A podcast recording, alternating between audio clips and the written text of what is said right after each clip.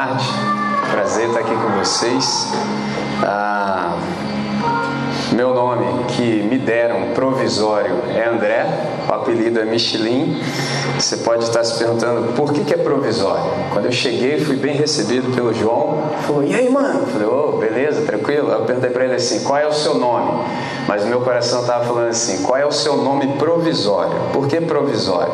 Porque a gente está num planeta também que é provisório. Esse aqui não é o planeta definitivo. O planeta definitivo é aquele de Apocalipse, bem diferente desse aqui. Esse aqui é um planeta provisório. E num planeta provisório, a gente também tem nome provisório. Você pode estar se perguntando, mas por que, que a gente tem nome provisório? Por uma questão muito simples. Quem colocou os nomes em nós também não sabia quem eram. E quem não sabe quem é não pode dar nome para alguém. É simples assim, porque nome tem que ver com identidade.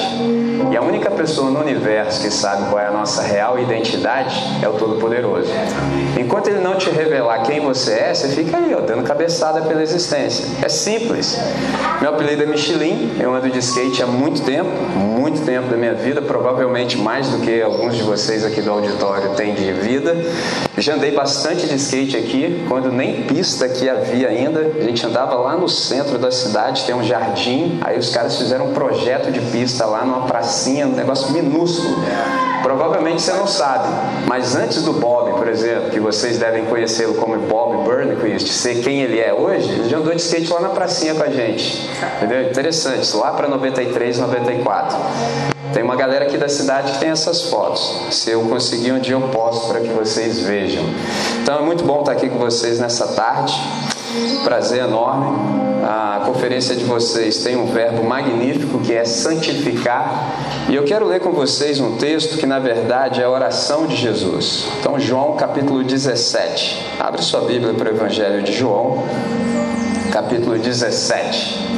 João capítulo 17, ou se você for da pós-modernidade, ligue a sua Bíblia para João capítulo 17. Eu começo no verso 1, que diz assim: João capítulo 17, a partir do verso 1. Tendo Jesus falado estas coisas, levantou os olhos ao céu e disse: Pai, é chegada a hora. Glorifica teu filho, para que o filho te glorifique a ti. Assim como lhe conferiste autoridade sobre toda a carne, a fim de que ele conceda vida eterna a todos que lhe deste. E a vida eterna é esta: que te conheçam a ti, o único Deus verdadeiro, e a Jesus Cristo a quem enviaste. Eu te glorifiquei na terra, consumando a obra que me confiastes para fazer. E agora, glorifica-me, ó Pai, contigo mesmo, com a glória que eu tive junto de ti antes que houvesse mundo. Manifestei o teu nome aos homens que me deste do mundo eram teus, e tu confiaste, e eles têm guardado a tua palavra.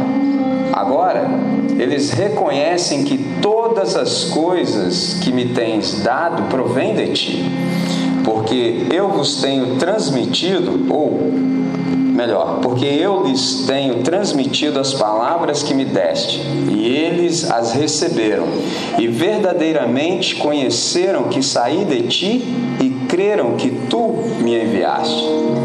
E é por eles que eu rogo. Não rogo pelo mundo, mas por aqueles que me deste, porque são teus. Ora, todas as minhas coisas são tuas, e as tuas coisas são minhas, e neles eu sou glorificado. Já não estou no mundo, mas eles continuam no mundo, ao passo que eu vou para junto de ti. Pai Santo, Guarda-os em teu nome que me deste, para que eles sejam um, assim como nós. Quando eu estava com eles, guardava-os no teu nome que me deste, e protegi-os, e nenhum deles se perdeu, exceto o filho da perdição, para que se cumprisse a Escritura. Mas agora vou para junto de ti, e isto falo no mundo, para que eles tenham a minha alegria completa em si mesmos. Eu lhes tenho dado a tua palavra, e o mundo os odiou, porque eles não são do mundo, como eu também do mundo não sou. Não peço que os tires do mundo, e sim que os guardes do maligno. Eles não são do mundo, como também eu não sou. Santifica-os na verdade, a tua palavra é a verdade. Assim como tu me enviaste ao mundo, também eu os enviei ao mundo. E a favor deles eu me santifico a mim mesmo, para que eles também sejam santificados na verdade. Não rogo somente por estes, mas também por aqueles que vierem a crer em mim por intermédio da Sua palavra, a fim de que todos sejam um como és tu, ó Pai, em mim e eu em ti, também sejam eles em nós, para que o mundo creia que tu me enviaste. Eu lhes tenho transmitido a glória que me tens dado, para que sejam um como nós o somos. Eu neles e tu em mim, a fim de que sejam aperfeiçoados na unidade, para que o mundo conheça que tu me enviaste e que os amaste, como também amaste a mim. Pai, a minha vontade é que onde eu estou estejam também comigo os que me deste, para que vejam a minha glória que me conferiste, porque me amaste antes da fundação do mundo. Pai justo, o mundo não te conheceu, eu, porém, te conheci e também estes compreenderam que tu me enviaste. Eu lhes fiz conhecer o teu nome e ainda o farei conhecer a fim de que o maior, fim de que o amor com que me amaste esteja neles e eu neles esteja. Nós vamos orar agora. Nós vamos orar porque é um milagre nós estarmos aqui. É um milagre eu estar com vocês hoje e, sobretudo, é um milagre todos nós estarmos aqui. É um milagre porque hoje foi um dia difícil, minha cidade está cheia, está repleta, o trânsito está complicado. Uma viagem rápida para chegar aqui levou mais tempo do que o normal. Eu estou com a agenda bem apertada, saindo daqui eu preciso pegar um voo, ao Espírito Santo. Vou falar lá amanhã pela manhã, mas eu não teria tempo hábil de chegar no compromisso se eu fosse de ônibus, então só posso ir de avião. E mais do que isso, tudo ter dado certo até exatamente agora, que já é um milagre, sabendo das circunstâncias que eu enfrentei, mais milagre ainda é todos nós estarmos no planeta que não nos pertence de um jeito que fere o Criador desse planeta. Mas fala, como assim, André? Você sabe que Deus é santo. Aliás, a Bíblia Sagrada diz que Deus é santo, santo, santo. Mas fala, por que, fala três vezes? Porque em hebraico não existe superlativo. Em hebraico não há possibilidade de se dizer que Deus é santíssimo. Em português é possível, em hebraico não. Então fala três vezes. Agora tem um probleminha: nós somos pecado puro. Geralmente a gente acha que pecado é o que a gente faz ou deixa de fazer. A gente acha que pecado é o que consta ou não em uma lista. Não, pecado não é moral, pecado é existencial. Pecado não é o que fazemos, pecado é o que somos. A pergunta é: se Deus é santo e nós somos pecado puro, explica para mim, como é que nós permanecemos num ambiente que não nos pertence? Porque nós estamos em Deus. Eles falam, como assim? Atos 17, 28 diz assim: Porque nele nós vivemos, nos movemos e existimos. Nós estamos em Deus. Às vezes as pessoas falam assim: ah, quando eu chegar lá, Deus vai estar lá. O nome disso é onipresença. Não, é infinitamente melhor do que quando você chegar lá, Deus vai estar lá. Na verdade é o contrário. Quando você chegar lá, lá sempre esteve na presença de Deus. O grande problema que eu e você temos é que a gente não se dá conta diante de quem nós estamos. Como a gente não percebe que a gente está na presença de Deus todo o tempo todo, a gente vive de qualquer jeito. A gente vive de qualquer maneira. A gente se importa muito mais com aquilo que a gente vê do que com aquilo que é invisível aos nossos olhos, porém sempre presente. Convidado ou não, Deus é presente. Aí a pergunta que a gente se faz ainda permanece: e como é que eu continuo em Deus, sendo que Deus é santo e eu sou pecado puro? Os anticorpos da santidade de Deus não deveriam me expelir para a não existência? É infinitamente mais do que Deus te matar. Entendeu? É te lançar para a não existência. Fala, uau! Aí a pergunta permanece só assim: e aí, o que, que aconteceu? Existe algo entre nós e o Deus Santo. É o sangue de Jesus. Jesus tem preservado a humanidade todo esse tempo para que a gente tenha momentos como esse. E nem sempre a gente se dá conta. Por exemplo, todas as pessoas que estão no planeta exatamente agora, o que, você acha que está acontecendo com elas? Deus está dando tempo para elas, para que pessoas como nós, que já chegaram ao conhecimento da verdade, possam dizer a verdade a essas pessoas. Qual é o nosso problema? E quem falou que a gente acha que todo mundo é gente? A gente só tem esse probleminha básico e basilar. Tem pessoas na sociedade que algumas pessoas entre nós sequer acham que eles são gente. Esse é o problema. Já viu aquela frase feita assim, ó, que ficou na moda há pouco? Bandido bom é bandido morto. Você já parou para pensar se Deus pensasse assim? Há um bandidão aqui falando para vocês exatamente nessa hora. Porque eu dizer que alguém é bandido, eu sou modelo para dizer que ele é inferior a mim. Mas e se Deus usar a mesma lógica que eu uso? E agora? Quem sobra? Não há nenhum justo, sequer um. Pegou a ideia? Esse é o nosso problema. A questão é que não existe nenhuma diferença entre nós e outra pessoa. A única diferença é que a gente já percebeu alguma coisa que alguns ainda não perceberam. É só isso. Então eu gostaria de chamar para que a gente fizesse uma oração com essa consciência, para que a gente aproveitasse o tempo da melhor maneira possível. Vamos falar com quem resolve? Senhor nosso Deus e nosso Pai. Nós estamos sempre em Tua presença pelo sacrifício aceito de Jesus de Nazaré, desde antes da fundação do mundo e manifesto na cruz do Calvário. Sendo assim, Pai, nós queremos fazer bom uso desse tempo. Nós queremos de fato remir esse tempo. Então, para tanto, Deus, a nossa súplica é tão somente uma: equaliza-nos de tal maneira que estejamos na frequência certa Dá-nos abertura de entendimento para que de fato tenhamos compreensão. Livra-nos, ó Deus, de todo equívoco, livra-nos de toda distração, mas que todos nós estejamos de fato cativos pelo Senhor. Continua, Deus, a nos falar, porque temos todo o interesse.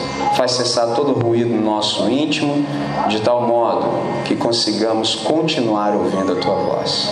Essa é a nossa oração nessa tarde que fazemos em nome de Jesus. Amém, Senhor. Amém. Provavelmente todos que estão aqui têm menos que 38 anos.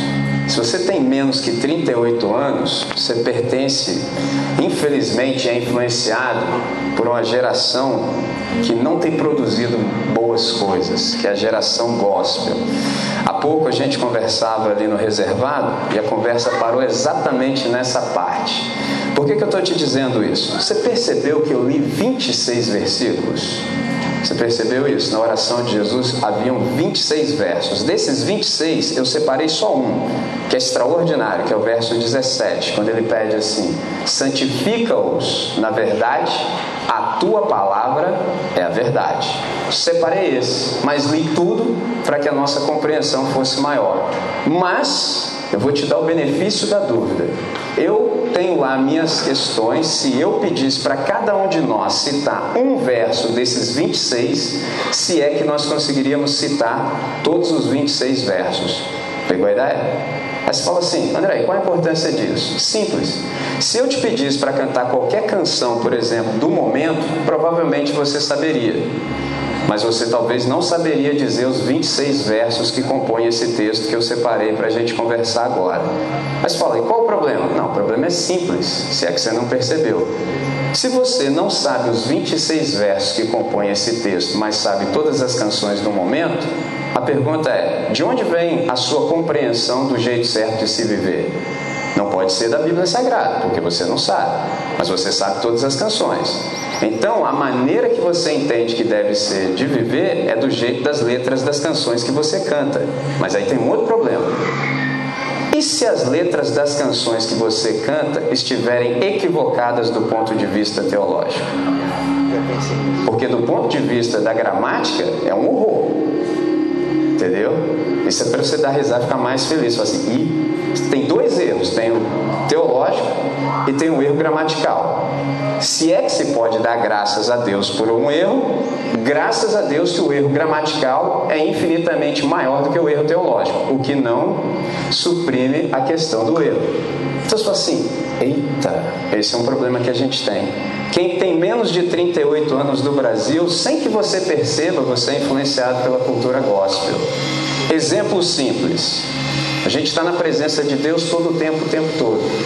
Tem gente que, ao invés de crer que de fato está na presença de Deus, é quase impossível você encontrar alguém que diga assim: Eu creio que Deus é presente. Quase impossível. Talvez você nunca ouviu isso, mas as pessoas sempre falam assim: André, estou sentindo a presença de Deus. Tem um probleminha. E quando você não sente? Porque eu preciso ser honesto com você, senão não falaria. Você acha que eu sinto 24 horas por dia. Aliás, deixa eu te dizer algo mais.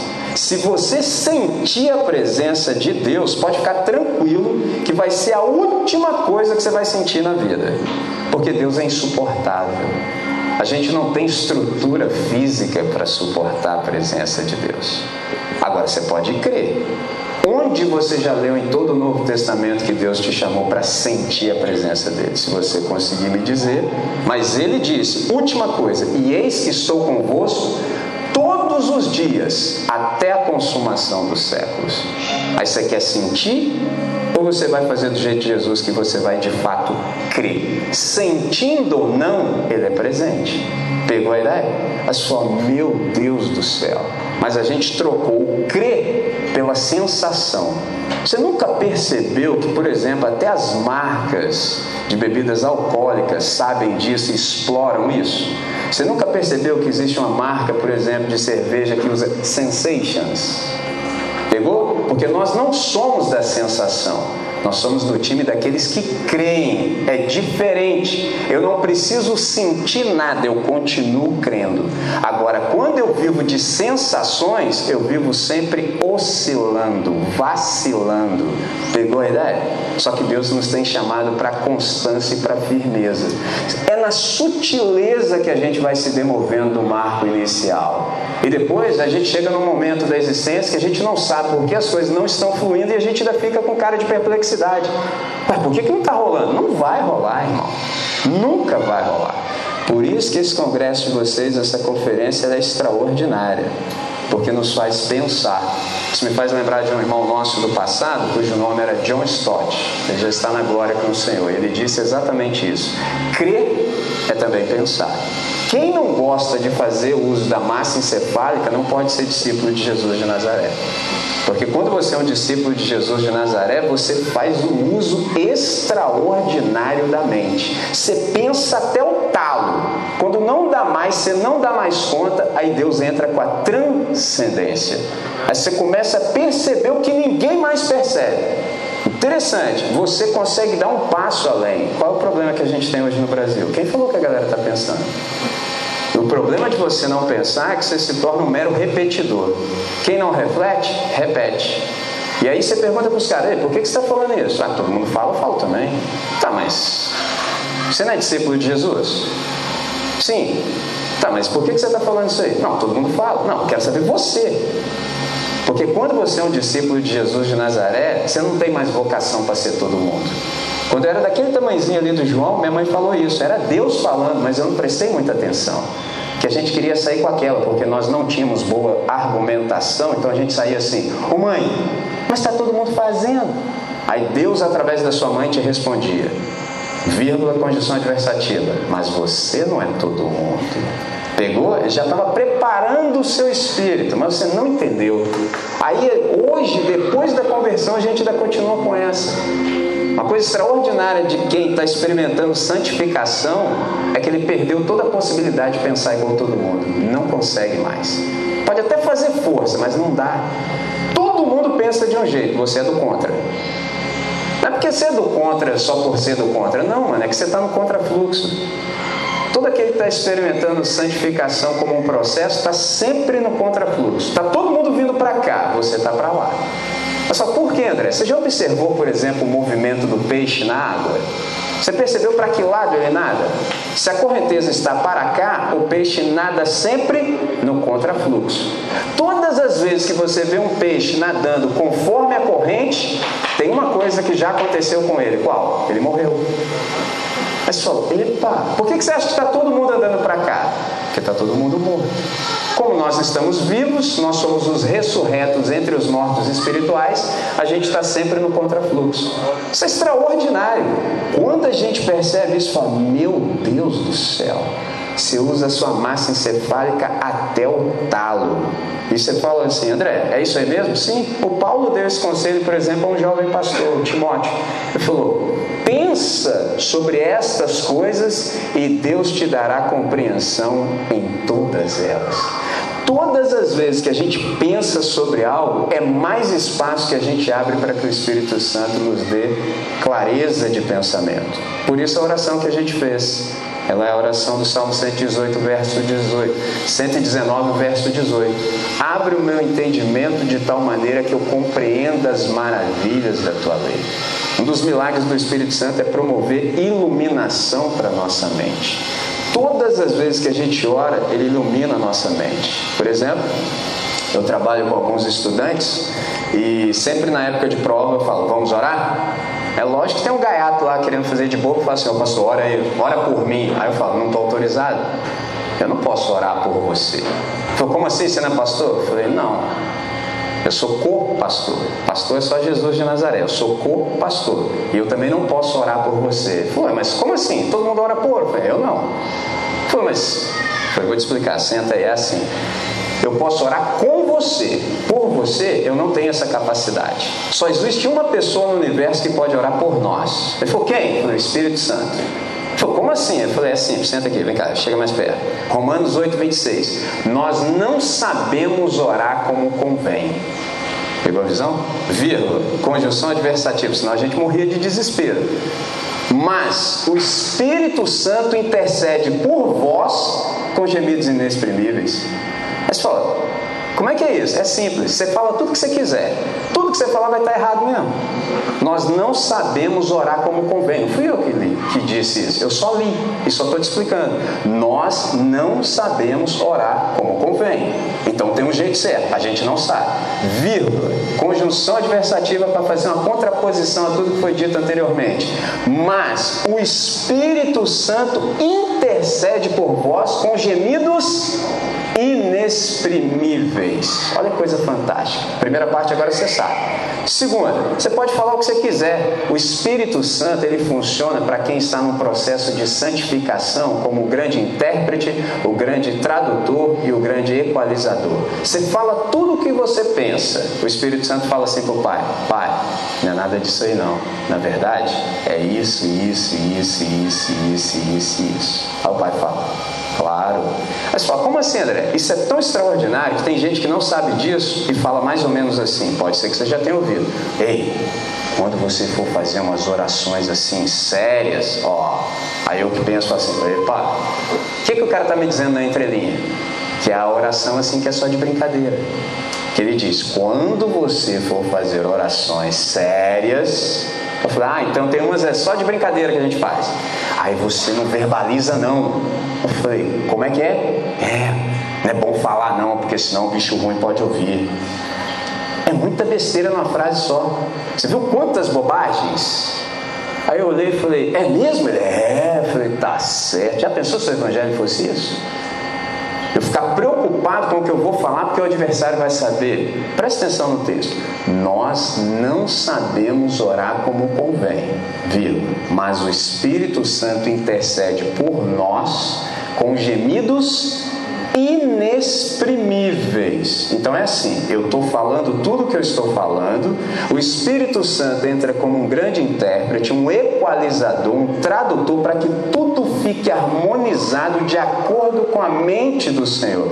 É o que o texto diz na sequência. Porque só o Espírito Santo sabe qual é a mente de Deus. Então ele faz essa adequação. E quando ele faz isso, a linguagem que ele usa não cabe na linguagem humana, é inexprimível. E tem um detalhe também que a gente se esqueceu. Quando nós fomos resgatados por Jesus de Nazaré, ele nos colocou num outro ambiente. Só como assim, André? É porque a gente também não se dá conta do que é orar de fato. Quem está num processo de santificação sabe. Mas fala assim, como assim, André? Por exemplo, oração. Lembra de um lugar chamado Israel? Eu te pergunto, quem orava em Israel e quantas vezes se orava em Israel por ano? Pessoal, como assim? É oração. Quem orava e quantas vezes orava por ano? Resposta: uma pessoa orava uma vez por ano. Só como assim? É, ó, o nome dessa pessoa era Sumo Sacerdote. Ele orava uma vez por ano. Uma pessoa, uma vez por ano. E você está se perguntando, ué, e todas as orações que foram feitas em Israel durante o ano? Esperava-se o dia do Yom Kippur, o dia do perdão, para ver se Deus ia aceitar o sacrifício oferecido e aquele ano de oração seria computado. Ou então perdemos um ano de oração.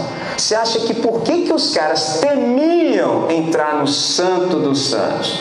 Porque se ele estivesse ritualisticamente impuro, não estivesse em santidade, poderia ser fulminado. Pegou a visão?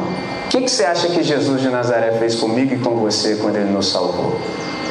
Nos colocou exatamente dentro do Santo dos Santos. Lembra como o véu se rasgou? De cima a baixo. E quando eu falo véu, como nós somos ocidentais, você deve estar pensando assim que é como um véu de noiva, aquela espessura. Não, o véu tinha aproximadamente 30 centímetros.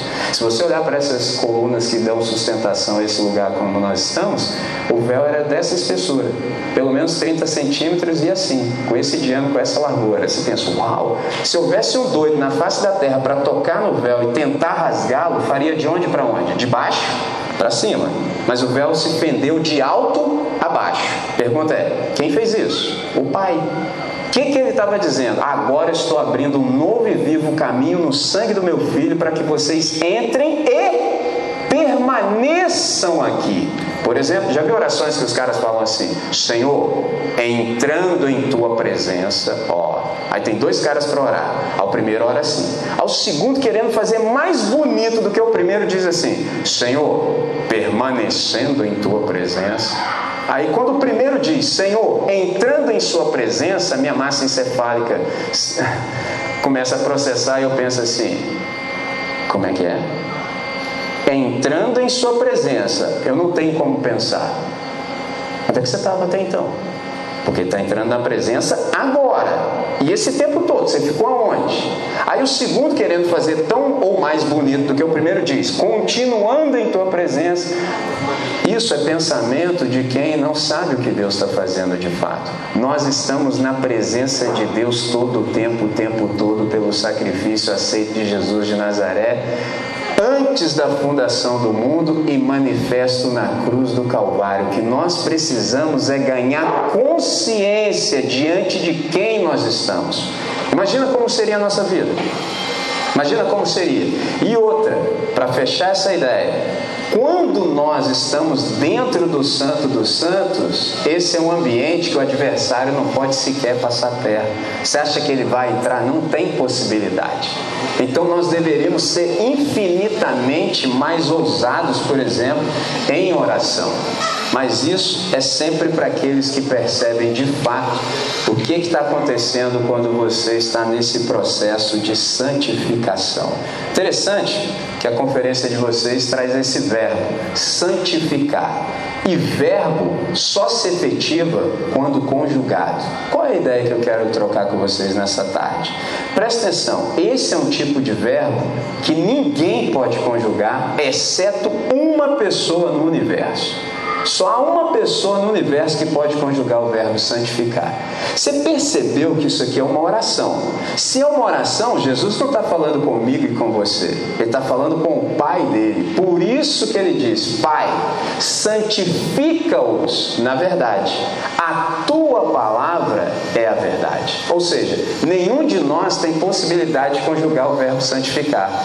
E se você ainda está em dúvida, assim, é assim, André? É. Só Deus pode conjugar o verbo santificar santificar. Tanto é que Jesus diz: Eu me santifico a mim mesmo por eles. Mas como você sabe que Jesus é Deus, ele pode. Traduzindo, Deus faz por nós e em nós e através de nós e a despeito de nós o que há para ser feito, ou não será feito. Qual é o nosso problema? É que geralmente quando a gente pensa nessas questões em específico, a gente pensa que a gente tem participação nisso, que a gente tem que fazer isso, que a gente tem que fazer aquilo. Toda vez que você encontrar essa frase, tem que, isso não é o Evangelho. Tem que é coisa de religião. Religião sempre vai te propor tarefas, porque se você não fizer, você está fora. O Evangelho é sempre o contrário. No Evangelho, a primeira coisa que acontece com você é: deixe de fazer. Porque esse seu fazer que te compromete. Então, a primeira coisa, para que você nem tenha dúvida de que você não vai fazer mais nada, primeira coisa do Evangelho, você vem e morre. Pegou a visão da coisa? A radicalidade do Evangelho? Primeira coisa que você tem que fazer: morrer. Enquanto você não morrer, a coisa não acontece. Aí o que, que a gente inventou? Religião, porque aí fica mais fácil. O que, que é religião? É um esforço de baixo para cima. Sou eu aqui embaixo querendo construir um caminho para chegar em cima. O que, que é o Evangelho? É Deus vindo até nós para nos libertar. Agora, o único jeito da gente usufruir dessa qualidade de vida que é excepcional, extraordinária, é se a gente morrer. Por isso que Jesus deixou muito claro: se alguém quiser vir após mim, negue-se a si mesmo, tome a sua cruz a cada dia e siga-me. Como a gente é ocidental, a gente não entendeu a implicação do que Jesus falou. Porque assim, você já viu alguém carregando cruz por aí? Nunca, a não ser peça de teatro. Agora, se você estivesse em Israel, na sua atividade comum do dia, passasse alguém carregando uma cruz, o que, que ele estava dizendo para toda a sociedade? Já era para mim, não tem mais jeito, ninguém volta depois de ter carregado uma cruz. Traduzindo, o que, que a gente inventou? Uma cruz de isopor. Porque a gente não está afim de morrer. Aí, como a gente não está afim de morrer, a gente fica cheio de religião. Religião sempre vai te dar tarefas. Por exemplo, alguém vem conversar comigo e me fala qual é a situação dele. Só que ele acha que eu sou religioso. Aí no final ele espera que eu lhe dê tarefas. Ó, você não está assim também, mas você já fez isso, você já fez aquilo. Aí o cara vai me responder o Não, você não fiz. Isso é um religioso. Agora, quando ele conversa com o co-pastor, o cara fala, fala, fala, fala, você ouve, ouve, ouve. Aí você fala para ele assim: ajoelha aí. O cara fala assim: mas por quê? Ajoelha aí. Por que eu faria isso? Porque você precisa é de um milagre. Você não precisa de tarefa. Porque se eu te der uma tarefa, vai ser só para aumentar a sua frustração. Você já teve todo esse tempo de vida, nunca conseguiu cumprir nada. Você acha que se eu te falar para você fazer alguma coisa, você vai conseguir? Ele fala: Não, então ajoelha.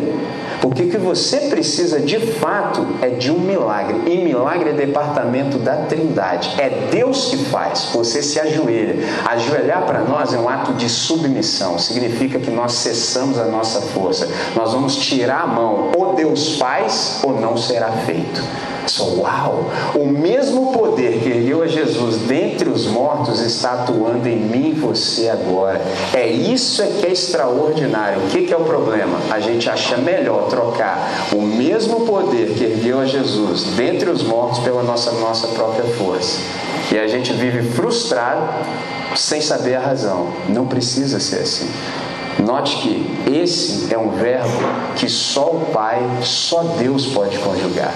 Santifica-os na verdade. A tua palavra é a verdade. Eu preciso te perguntar uma coisa muito simples. Qual é o espaço que a Bíblia Sagrada tem na sua vida? Qual é o espaço? Por que, que eu estou te fazendo essa pergunta? Pela idade que você tem. Você está num momento muito difícil da existência.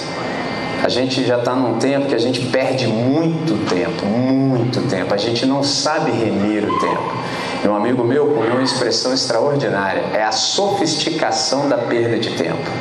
Mano, você tem Netflix, você tem rede social, esse troço vibrando o tempo todo. Eu te pergunto, em que hora que você para assim para ler e, sobretudo, meditar na palavra de Deus?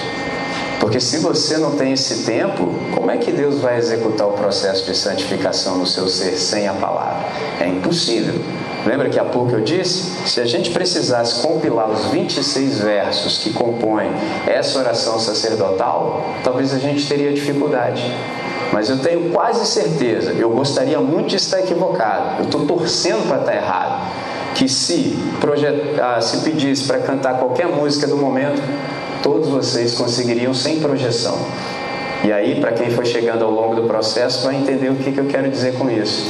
Se você não sabe o texto sagrado que molda a sua vida, molda o seu ser, te diz como viver, De onde vêm os seus ensinamentos, se não das canções que você canta? E qual é o problema? E se as canções que você canta estão erradas do ponto de vista teológico? A sua teologia está equivocada. Se a tua teologia está equivocada, não tem como você viver bem. Vou usar duas palavras técnicas: ortodoxia e ortopraxia. Sem o ensino correto, ou seja, sem ortodoxia, não tem ortopraxia. Sem ensino correto, não tem prática correta. Não tem como você agradar a Deus se você não sabe o que Deus requer. Como é que eu vou saber o que Deus quer? Lendo a palavra dele e refletindo. É infinitamente mais do que também você simplesmente decorar os versículos. Decorar versículo é fácil. Agora a questão é: e quanto da palavra de Deus já entrou em você? Porque tem gente que fala assim, ah, André, a Bíblia eu já li uma vez. Então um dia o cara falou para mim, Bíblia eu já li três vezes. Eu falei, imagina você ler quatro. A questão nunca foi essa. Questão não é o quanto você já leu a Bíblia, a questão é o quanto já entrou em você, o quanto já virou carne. Por exemplo, eu que sou do time assim que faço uso da palavra, Normal seria, se você tem um ano de conversão, você tem que ter lido pelo menos a Bíblia uma vez. Isso é normal. Isso é o básico e basilar. Mas uns caras como eu que fazem uso da palavra, a gente precisa ler três vezes para ter condição de pedir ao povo e incitar o povo, encorajar o povo a ler pelo menos uma. No mínimo três, para a galera de uma. Você é o exemplo. Porque nesse tempo que a gente está, está muito complicado. Está muito complicado. É tão interessante que se você falar as coisas óbvias hoje do Evangelho para as pessoas, todo mundo fica assim, uau, que coisa linda. Não, está escrito. Mas o problema é que a gente não lê. Eu preciso caminhar para encerrar. Quero te fazer uma pergunta muito simples. Aqui em Angra, eu sei, eu sempre vejo nos, te, uh, nos telejornais que existem pelo menos 365 ilhas. Eu só não sei se todas elas são habitadas. Não sei se há uma dentre essas 365 ou seis, né? Acho que são 366. Não sei. Não, cinco? Ok. Não sei se tem uma que é inabitada. Mas suponhamos que exista. E aí pensa o seguinte comigo, de modo muito simples. Imagina que você tivesse passado aí 20 anos em uma ilha não habitada, uma ilha deserta, e a sua única referência de igreja fosse aquilo que o Novo Testamento diz. Aqui no Novo Testamento a gente aprende o que é igreja. A pergunta é: e você fosse resgatado e voltasse à civilização e chegasse na igreja moderna? A minha pergunta é simples: você reconheceria a igreja? Porque eu tenho amigos que sempre me falam assim, os caras que jamais pisariam numa reunião de igreja, mas os caras leem a Bíblia. Olha que interessante. Os caras me interrogam: André, por que, que a igreja é completamente diferente daquilo que está escrito no Novo Testamento? Aí eu falo para ele assim: Você está com tempo? Senta aqui que eu te conto. Só tem dois mil anos de história para eu te explicar isso aí. Senta aqui. O nosso problema é esse. Aqui a gente tem a vontade revelada de Deus, mas a gente deixou isso de lado. Nesse processo de santificação, primeira coisa que acontece conosco é ter de fato interesse na palavra de Deus. Porque para nós não é o que todo mundo diz, para nós é o que Deus diz. E isso é o que nos dá sustentabilidade na existência. A gente está em tempo de rede social. Você já viu como é que os caras brigam na rede social?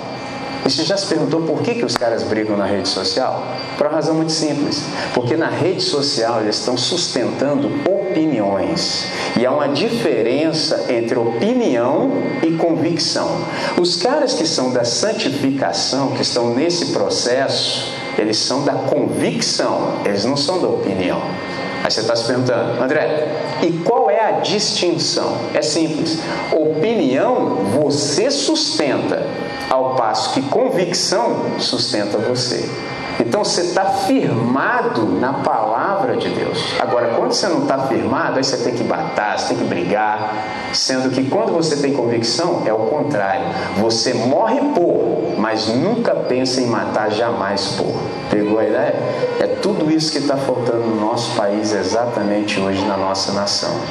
Se o povo, que entre aspas se diz evangélico no Brasil, tomasse a decisão consciente consciente de abandonar, por exemplo, os eventos, os holofotes, o gelo seco, a máquina de fumaça e as luzes E se voltasse para esse texto aqui, ó, a gente não consegue mensurar o que poderia acontecer na nossa nação. Seria simplesmente extraordinário. Quero concluir dizendo o seguinte para vocês: se você tem um exemplar da sua Bíblia, olha para ele e faz uma pergunta simples: quem está em pedaços? Aí, ó, como é que está o negócio? Quem está em pedaços? Você ou a sua Bíblia? Porque geralmente uma Bíblia caindo aos pedaços pertence a alguém que está íntegro. Se você, a essa altura do ano, está com a sua Bíblia com as páginas coladas, sinto lhe informar, você está em pecado. Só é, André, quem está em pedaços? Você ou a sua Bíblia? Porque a fonte de nutrição saudável é essa aqui. Tudo mais que você estiver comendo que não proceda daqui, se você ainda não sabe, Vou te dizer, é veneno. Por isso que a nossa dieta é horrível. Porque até aqui a gente aprende isso. Olha o texto: quer comais, quer bebais, ou façais qualquer outra coisa, fazei tudo para a glória de Deus. A gente não sabe nem comer e beber. A gente não sabe. E se você achou radical, só que é isso, André? Vai num buffet, buffet, fala assim, vem fazer uma festa de crente, o cara vai te cobrar mais quê? Porque os crentes são glutões. Eles acham bonito dizer assim: crente não bebe, não, vírgula, condição adversativa, mas come. Ó, oh, quer comais, quer bebais. Então dá até para comer e beber para a glória de Deus.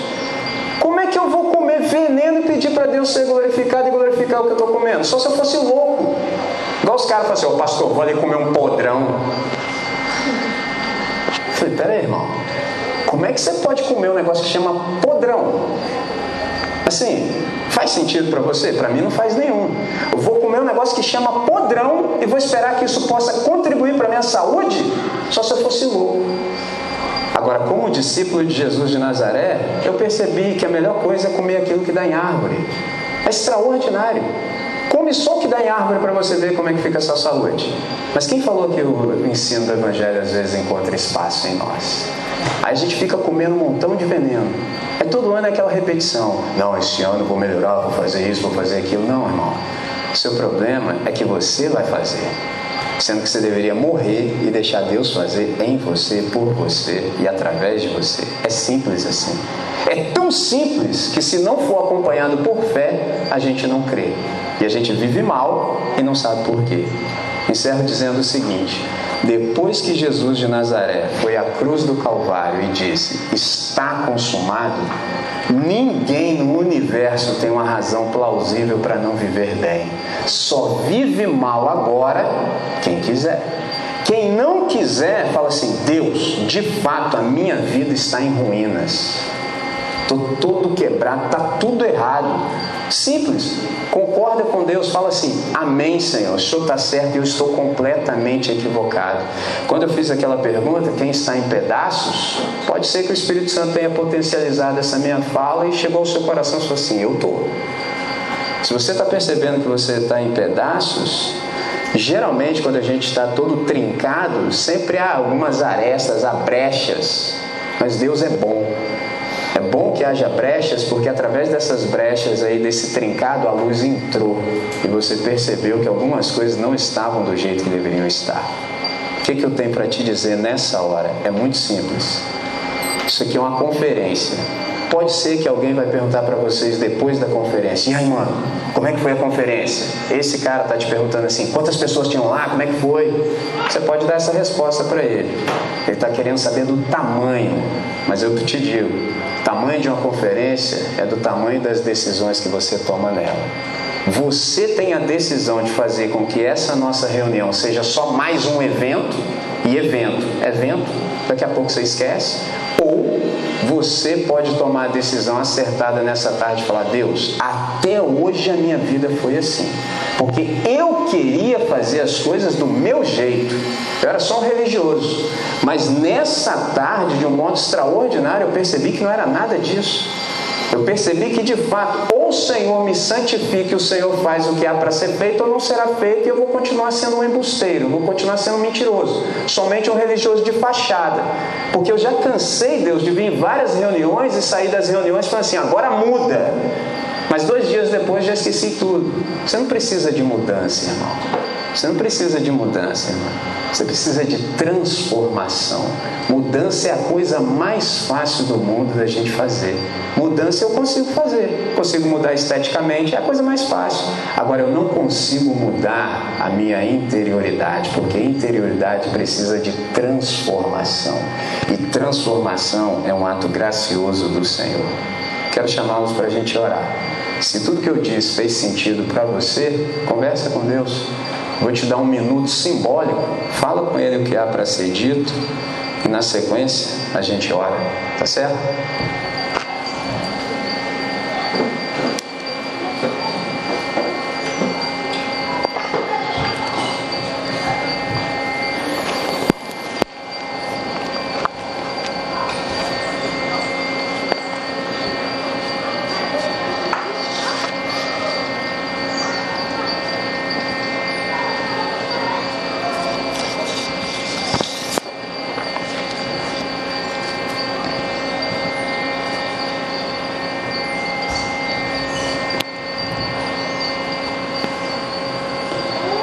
Senhor Deus, nosso Pai, nós invocamos o Teu nome nessa hora com toda alegria e gratidão do coração.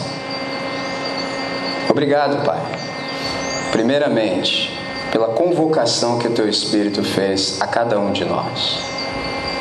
Obrigado, Deus, por ter inclinado nosso coração de tal maneira que nós ouvimos a Tua voz, reconhecemos a Tua voz e obedecemos a Tua voz foi o teu Espírito quem nos reuniu aqui nessa noite, nessa tarde, melhor dizendo. Sendo assim, Deus, nós também fomos expostos à tua palavra e gostaríamos muito, Deus, de que houvesse um espaço em nós para guardar essa palavra. Nós queremos entesourá-la no nosso coração para que a gente possa viver de um modo que te traga alegria, Deus. Obrigado por essa conferência, Deus. Obrigado por esse espaço de reflexão. Ó Deus, há inúmeras coisas em cada um de nós que não estão do jeito certo. E nessa tarde, Deus, nós reconhecemos que só o Senhor pode nos santificar. Só o Senhor pode conjugar esse verbo. Então nós suplicamos, santifica-nos na verdade, Pai, sabendo que a tua palavra é a verdade. Então nós suplicamos, continua, Deus, a nos dar a tua palavra. Ó Deus, inclina o nosso coração de modo que nós venhamos a dar importância à tua palavra, Deus. Nós queremos priorizar a tua palavra como algo precioso para nós, sem o qual nós não podemos viver. Ó Deus, transforma o nosso ser, transforma a nossa mente, transforma o nosso pensar de modo que a gente possa experimentar qual seja a boa, perfeita e agradável vontade do Senhor para a nossa vida. Ó Deus, obrigado por esse momento. Obrigado por todas as pessoas que se empenharam para que tudo isso pudesse acontecer a contento. Uma vez te pedimos, Pai, mantenha essa palavra no nosso coração, de tal maneira que no momento certo ela possa frutificar para o máximo louvor da sua glória. Dá-nos a consciência, Deus, de que nós, que estamos nesse processo de santificação, somos as únicas Bíblias que o povo vai ler, Senhor. Então, Pai, não permita que a nossa conduta venha trazer vergonha para o teu próprio nome. Nessa tarde, Pai, essa é a nossa oração fazemos no nome que é santo, doce e belo, que é o nome de nosso Senhor e Salvador Jesus de Nazaré, o autor e o consumador da nossa fé, desde hoje e para todos sempre. Amém, Senhor. Amém.